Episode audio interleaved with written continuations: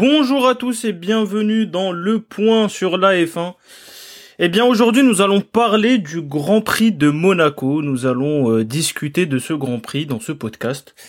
Donc nous allons directement euh, plonger dans le sujet. On va commencer par les euh, free practice. Donc pas beaucoup d'informations sur ces free practice comme c'est Monaco, mais l'information la plus principale c'est que on a eu beaucoup de photos super rares, c'est-à-dire les photos des fonds plats. Euh, on a eu le droit à des photos euh, euh, des fonds plats avec le crash de Hamilton et de Perez. Donc c'est super bizarre, c'est la seule partie d'une monoplace qu'on voit pas particulièrement à part le jeudi s'il y a un des photographes qui parvient à la photographier le plus rapidement possible dans une fraction de seconde avant de la mettre sous la voiture. Euh, mais euh, malgré tout ça, les équipes ne se sont pas plaintes. Euh, après, c'était des images de la FOM cette fois-ci. Genre, avant, c'était TMC qui prenait les droits pour prendre le Grand Prix de Monaco et mettre en place les directs dans le Grand Prix de Monaco. Cette fois-ci, c'était la FOM. Et pour ma part, moi je dis que la FOM doit commencer à doser sur les images parce que j'ai jamais vu autant d'images aériennes et surtout autant d'images de fond plat. C'est-à-dire on a eu des, des, photographes qui étaient euh, juste en dessous des voitures, la voiture de Hamilton, la voiture de Perez, on photographie les fonds plats pendant euh, 5 euh, minutes, 6 minutes, 7 minutes. Le réalisateur il a laissé 7 minutes d'extraction de la voiture, elle était dans les airs et on photographie le fond plat. Pour euh, pour ma part, il faut, je pense, changer un petit peu les directives dans la FOM. Il faut plus se focaliser sur la qualité et surtout sur le réalisme qu'ils peuvent nous apporter lorsqu'il y a un Grand Prix que de voir un fond plat. Passons à la Q1. Donc euh, la Q1, on a Pérez qui tape le mur au premier virage. Euh, c'était l'un des favoris. Euh, on peut voir qu'il a un crash en 2022-2023. Donc moi je dis que ce crash ne devait pas y être. Il a fait un crash, il a poussé au maximum alors qu'il était encore en Q1. Il pouvait, il avait la voiture, il avait, il avait le rythme pour faire facilement, pour passer facilement à la Q2. Mais malheureusement, il s'est crash dès la première tentative et il s'est retrouvé euh, euh, dans le mur euh, dans le mur du premier virage. On a eu aussi une piste qui évolue rapidement, mais très rapidement, hein, quand je dis rapidement, parce qu'on a eu Albon, on a eu des, des Albon en P1 pendant un petit moment, on a eu Norris en P1 aussi pendant un petit moment, c'est-à-dire on voit que Déjà là, on voit que la piste a évolué et que les voitures, c'est pas que les voitures qui font l'affaire. Là, à Monaco, c'était aussi un petit peu le pilote. On a eu aussi des Hamilton et Sainz limite limite. Ils aimaient bien le suspense, euh, j'ai l'impression. Ils aiment aussi les sensations fortes. Euh, P15, P16 au lieu de la euh, en Q1, donc genre P15, P16 avant de se faufiler vers la P7 et vers la P9 pour Sainz pour remonter euh, devant, mais euh, c'était limite limite dans cette Q1. Et maintenant passons à la Q2. Bon la Q2 ça va être super rapide. On a eu euh, une Q2 classique, à part le crash de Norris, et à la fin de la Q2, c'est une Q2 pas mal, aussi encore une nouvelle fois, c'était plus Hamilton qui aimait bien le suspense, mais qui est encore passé. Et c'était une Q2, genre pour Norris, qui a tapé dans le virage à la sortie de la piscine. Et aussi, on voit que genre McLaren a fait l'effort de réparer sa direction parce qu'il a cassé sa direction. Il a réparé, ils ont réparé sa direction le plus rapidement possible pour qu'il puisse prendre la voiture en Q3. Donc euh, pas mal pour euh, les ingénieurs et les mécanos de McLaren. C'était euh, une bonne performance de leur part. Malheureusement, la voiture ne suit pas, mais c'est aussi une bonne performance à Monaco. Nous allons passer maintenant en Q3. Donc euh, la Q3 c'était euh, une balance entre soit Verstappen soit Alonso. On a un premier run de Verstappen, un très très mauvais run. Hein. Clairement, on a celui de Alonso pas mal. On a aussi le run de Ocon, un run pharaonique. Hein. Euh, un, un, run que d'où une Alpine arrive à coller euh, un dixième à, une Red Bull et c'est là où on voit que le Grand Prix de Monaco c'est quelque chose.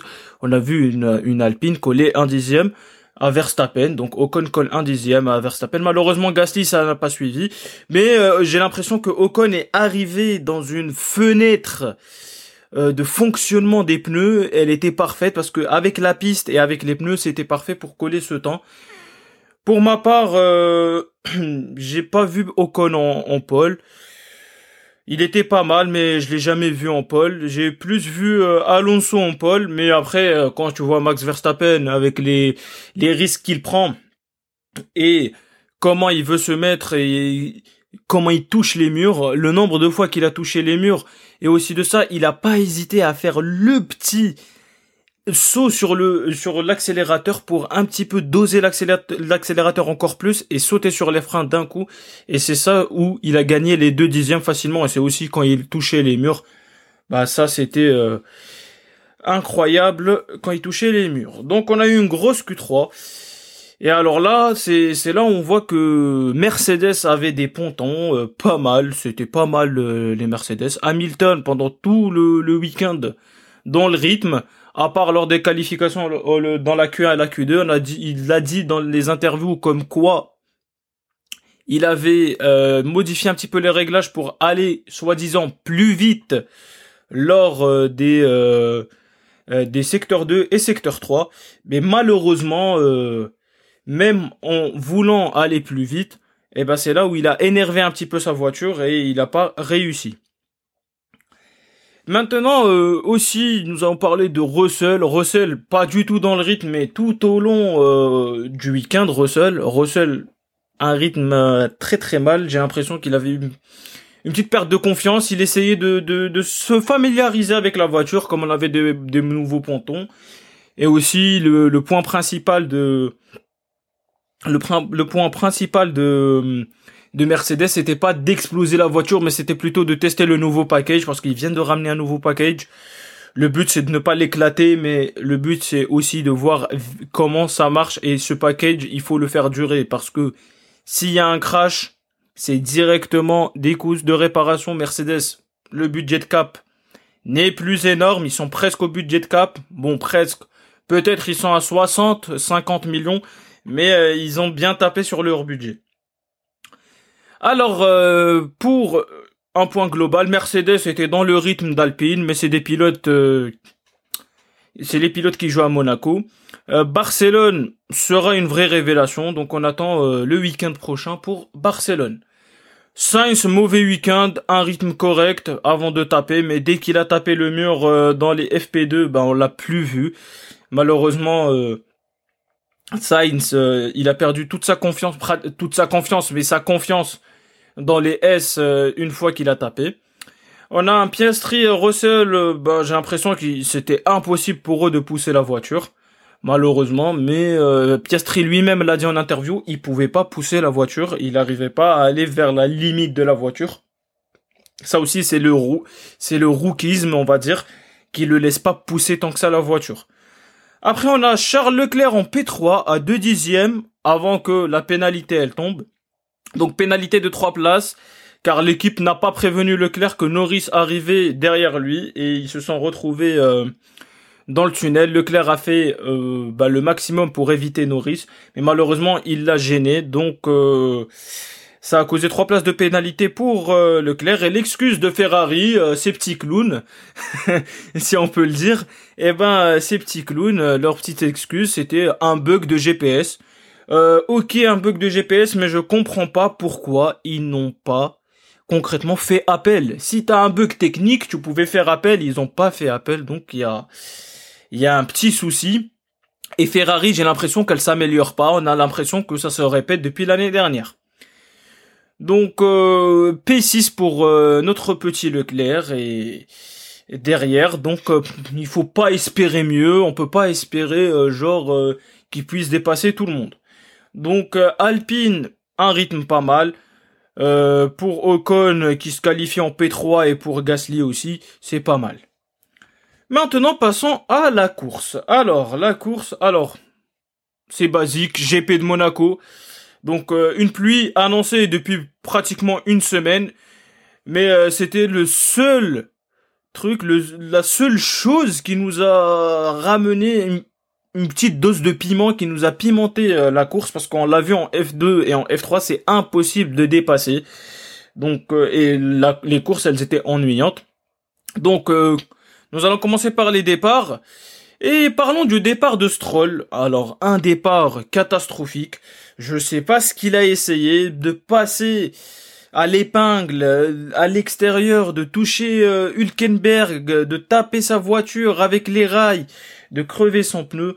On n'a rien compris. Il a essayé un petit open lobby, on va dire. Et pour ma part, genre Stroll, euh, départ catastrophique, même on peut dire week-end catastrophique. Hein. Après, euh, parlons de Perez. Bah Perez, il fait un tour, il rentre dès le premier tour. Euh, une fois qu'il rentre, bon, il change ses pneus, il est parti en médium, il se met en hard. Peut-être c'était une bonne stratégie pour couvrir euh, le pit window, pour qui savent, pour qui ne savent pas les, pour les personnes qui ne savent pas le pit window c'est quoi? Eh bien, tout simplement, le pit window, c'est que quand la, la, la, piste elle est sèche et qu'on a des pneus, les pneus slick, eh bien, euh, si on commence par des hard, par exemple, il faut forcément changer de pneus, par exemple, mettre des médiums ou des softs, et euh, inversement. Donc peut-être c'était une bonne stratégie pour couvrir le pit window, mais finalement il se retrouve dans la même position, il se retrouve derrière le train et il y avait un facteur pluie aussi, donc il termine euh, super loin. Euh, aussi, bah, on a eu euh, ce petit changement de pneu, mais il a, il a raté, il a raté sa stratégie aussi en s'accrochant avec la As. Je pense que c'était Magnussen et euh, il s'accroche avec la As, il casse son aileron. Une course à 5 pit stop, euh, c'est légendaire. Euh, Bottas et Sargent boxent aussi avec Perez, mais Sargent, le pauvre, il avait plus, plus de pneus.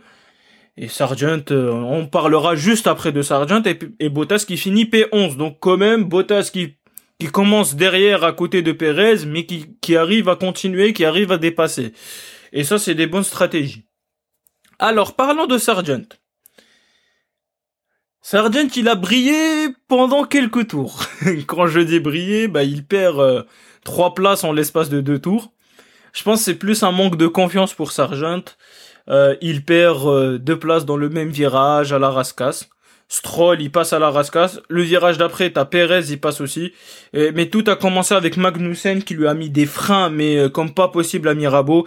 Et j'ai l'impression que Sargent a plus continué sa course en regardant les rétros que en continuant en conduisant vers l'avant et en gardant le même pace, la même vitesse. Donc euh, Sargent, euh, déjà c'est un Grand Prix euh, difficile pour lui, manque de confiance je pense depuis le début de saison.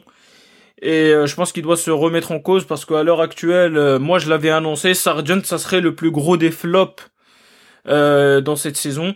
Mais pour le moment, il y a Nick De Vries qui le couvre un petit peu. Mais Sargent ne fait pas l'unanimité.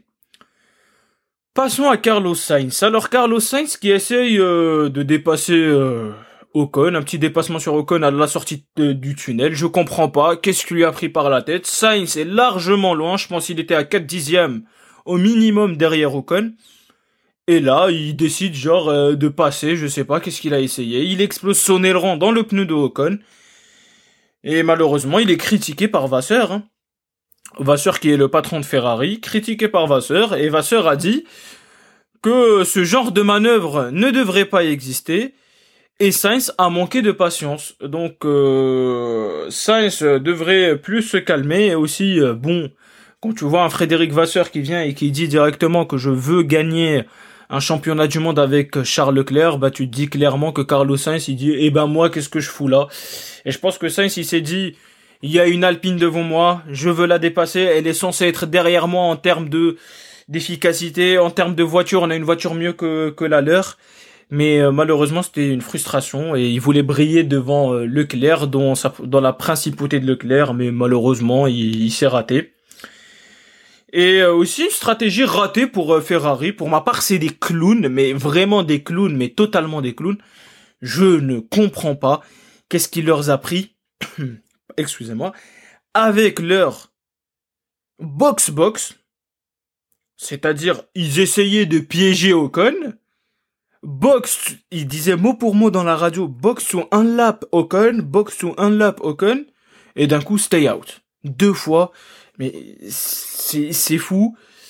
Il y a eu une époque où la FIA avait interdit ce type de manœuvre, mais euh, comme c'était impossible pour la FIA, pratiquement impossible pour la FIA de prouver que comme quoi, genre les équipes elles le faisaient exprès, donc finalement on s'est retrouvé genre avec... Euh, avec des trucs pareils. Donc euh, Sainz qui a une, stratégie ratée, il pète les plombs, il pète un câble à la radio, il commence à crier de partout dans la radio. Donc euh, Ferrari aussi, donc euh, c'est là on va parler de la stratégie de Ferrari. Ferrari a préféré couvrir Hamilton, qui commence à améliorer euh, des secteurs. Il était beaucoup plus rapide en hard que Sainz qui était avec des hard usés. Donc Sainz était totalement dans une autre stratégie. Il était avec des médiums, il veut couvrir la stratégie de Hamilton. Euh, il était avec des hard, il voulait couvrir la stratégie de Hamilton qui venait de mettre des des hard alors que Sainz devait changer avec des médiums.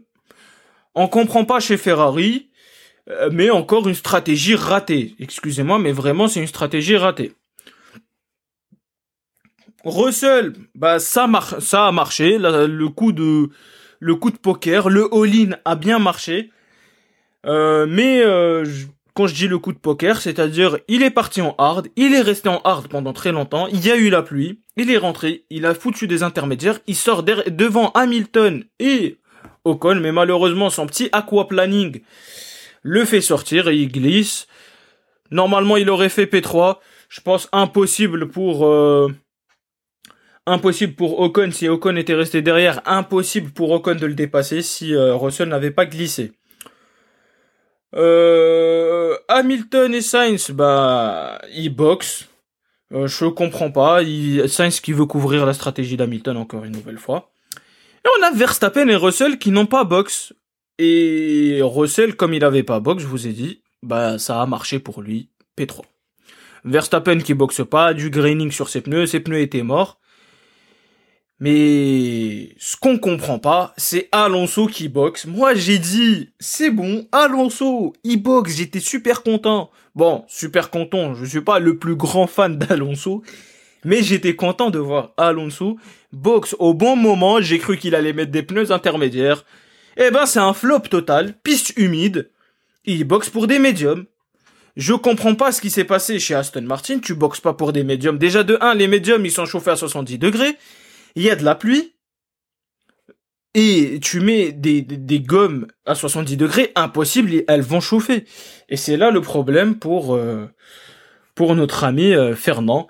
Et j'ai l'impression que euh, lui, disait que dans le secteur 2, il pleuvait le plus, et dans le secteur 1, pas beaucoup, mais je pense qu'ils étaient totalement dans le flou. Et malheureusement, ben, c'était raté. Nous allons revenir vers ça prochainement. Euh, alors, on a aussi Ocon et Russell, bah, ils font, euh, ils font un tour euh, d'après et ils, font des médiums, on comprend pas.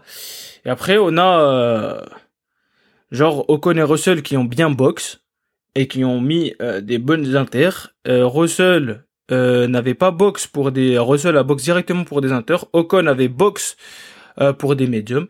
Mais on peut, on peut voir aussi euh, si Alonso avait mis des inters, eh ben, il serait ressorti à 17 secondes d'avance devant Max Verstappen.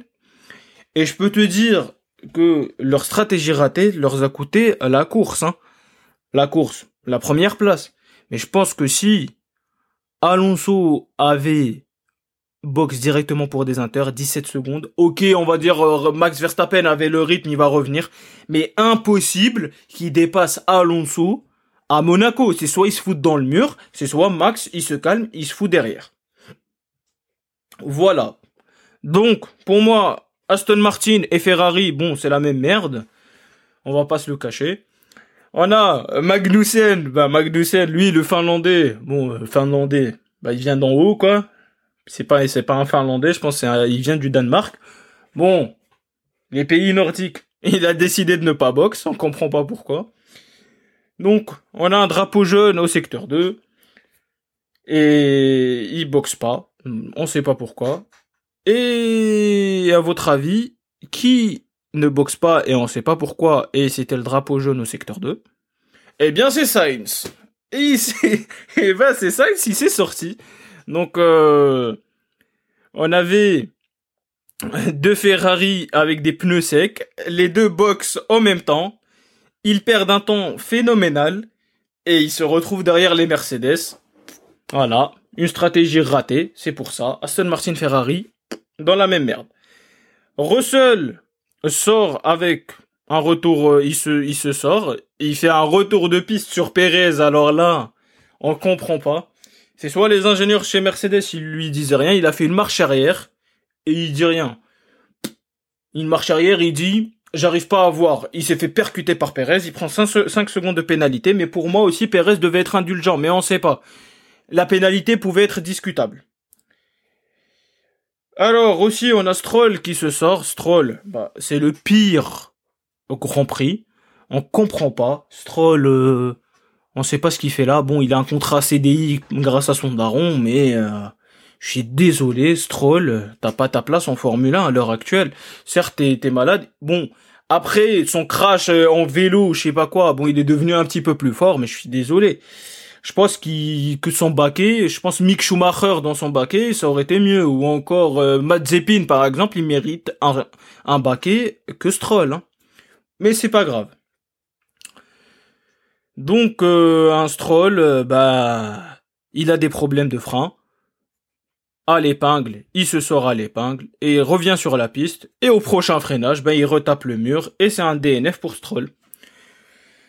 Pour la fin de la course, euh, eh ben, bah, la pluie s'est calmée. Perez bah, teste les foulouettes, on sait pas pourquoi encore. Bon, il a fait 5 pit stops, donc go. il s'est fait deux fois lap par Max Verstappen, donc c'est pas grave. Go tester les wets. On a Magnussen aussi qui teste les foulouettes. Euh, Tsunoda le pauvre, alors Tsunoda, problème de frein, il était neuvième, on lui demande de changer les freins. Euh, bon, les freins, on lui a de changer les freins de changer les réglages de frein. Il passe P10, il se plante, il passe P10, et encore il se plante et il se retrouve derrière, donc euh, pas de points. C'est très dommage, il a du gros potentiel, et en plus de ça, il finit derrière son coéquipier, Nick De. Mais pour moi, Tsunoda, avec la voiture qu'il a cette année, eh bien, il est euh, très solide, et je pense que euh, il mérite vraiment son baquet. Peut-être il devrait euh, passer euh, vers une autre écurie, mais Tsunoda mérite vraiment son baquet en Formule 1. Et nous allons parler euh, bah, de notre dernier point, bah, Russell. On ne sait pas ce qu'il fait. Il demande de passer, mais il n'a pas eu son droit de passer devant Hamilton. Il demande de passer. Il a fait un pushing de malade à la radio. Je peux dépasser Hamilton. Je, veux passer devant Hamilton. Je peux aller chercher Ocon. Euh, j'ai le rythme pour, euh, si j'arrive pas à aller le chercher, je redonne ma place à Hamilton, qui t'a redonné sa place. Bon, je pense que le mec, il a oublié qu'il est pour le moment derrière dans le championnat, et on fait plus ça. Vous êtes soi-disant équitable, vous avez les mêmes droits à l'intérieur de l'écurie, donc un peu de respect entre vous, on sait très bien qu'ils s'entendent très bien, mais ça commence à taper sur le système. Donc euh, pour finaliser, ben, on a eu euh, une P1 pour Verstappen, P2 Alonso, P3 Ocon, P4 Hamilton, P5 Russell, 6 Leclerc, 7 Gasly et 8 Sainz. Et aussi, on a eu euh, Esteban Ocon, qui est le premier pilote français à monter sur le podium à Monaco depuis Olivier Panis et sa victoire en 1996. Donc en conclusion, un Grand Prix ennuyeux, à part la pluie qui le rend plus attractif. Voilà. Eh bien, merci d'avoir euh, écouté ce podcast. On se retrouve euh, ben, la semaine prochaine pour le Grand Prix de Barcelone. Et euh, je vous dis au prochain épisode. N'oubliez pas de follow dans les réseaux sociaux pour plus de nouveautés et pour plus d'informations sur les podcasts. Merci et à la prochaine.